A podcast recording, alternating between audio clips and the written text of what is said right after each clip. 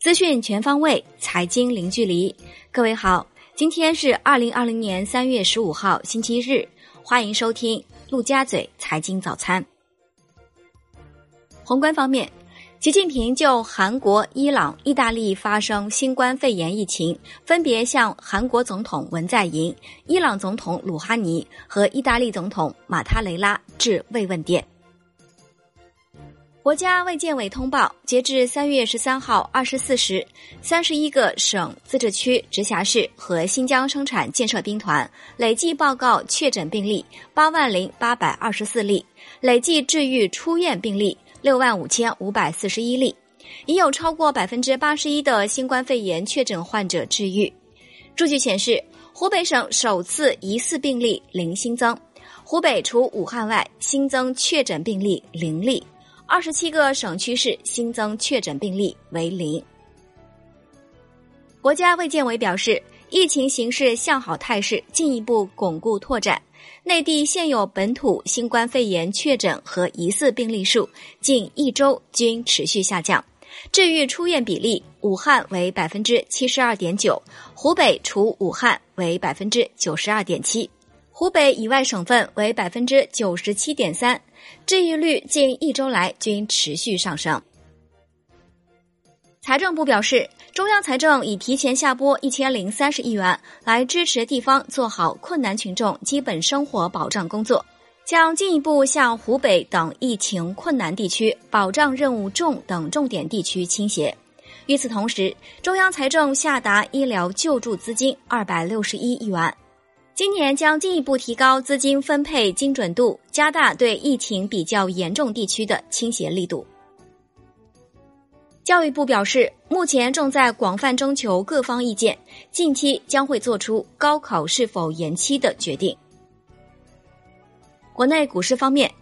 上市公司股权激励办法酝酿修改，广东证监局向辖区内上市公司下发上市公司股权激励调查问卷，涉及五大问题，尤其是探讨股权激励对象扩容和约束等问题。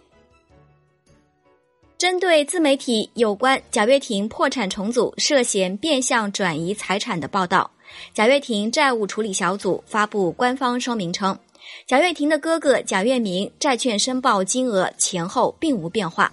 所谓多出来的部分，实际上是贾跃明和贾跃亭共同担保债务，并不占用信托额度和对投票造成影响。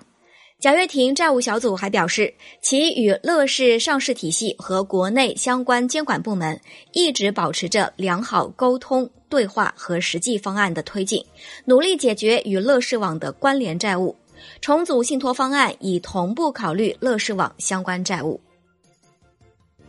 产业方面，上海坐实三个闭环，严防境外疫情输入。上海表示。要做严做实落地后专用通道分流排查闭环、直通车接送转运闭环和属地社区管控闭环，确保环环相扣、无缝衔接。要强化长三角疫情联防联控，加强信息共享，完善协同机制。要持续抓好社区防控、群防群控，有针对性的做好健康检测、人员管理，确保规范有序、执行到位。中国水泥行业首次突破万亿营收。据工信部统计，二零一九年国内水泥产业实现营业收入一点零一万亿元，同比增长百分之十二点五，利润一千八百六十七亿元，同比增长百分之十九点六，再创历史新高。水泥产业集中度进一步提高，前五十家水泥企业集团熟料产能占全国总产能的百分之七十六，较上年略有提高。三月十四号起，湖北宜昌市域内八条城际公交、部分市域内道路客运班线以及城区出租车将有条件的有序恢复运行。海外方面。美国国会众议院投票批准新冠肺炎疫情应对法案。美国联邦政府首席传染病专家表示，美国新冠肺炎疫情对日常生活的影响可能会持续长达八周或者更长时间，病例尚未达到峰值。英国伦敦一名婴儿在出生几分钟后被确诊感染新冠病毒，成为全世界最小的感染者。该名婴儿目前正在医院接受护理，其母亲已被转院至英国感染专科医院接受治疗。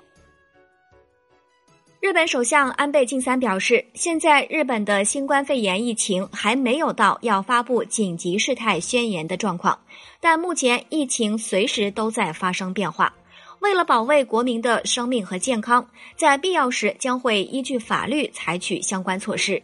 目前，日本正在全力准备东京奥运会的召开。关于奥运会是否延期或者终止，现在还没有这方面的考虑。伊朗卫生部公布，伊朗新增新冠肺炎确诊病例一千三百六十五例，累计确诊病例一万两千七百二十九例，死亡六百一十一例。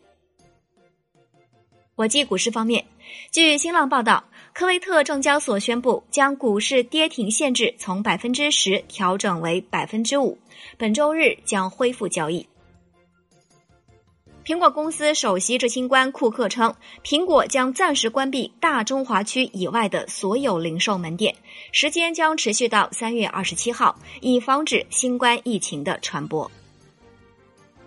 以上就是今天陆家嘴财经早餐的全部内容，感谢您的收听，我是沈丽，下期节目我们再见。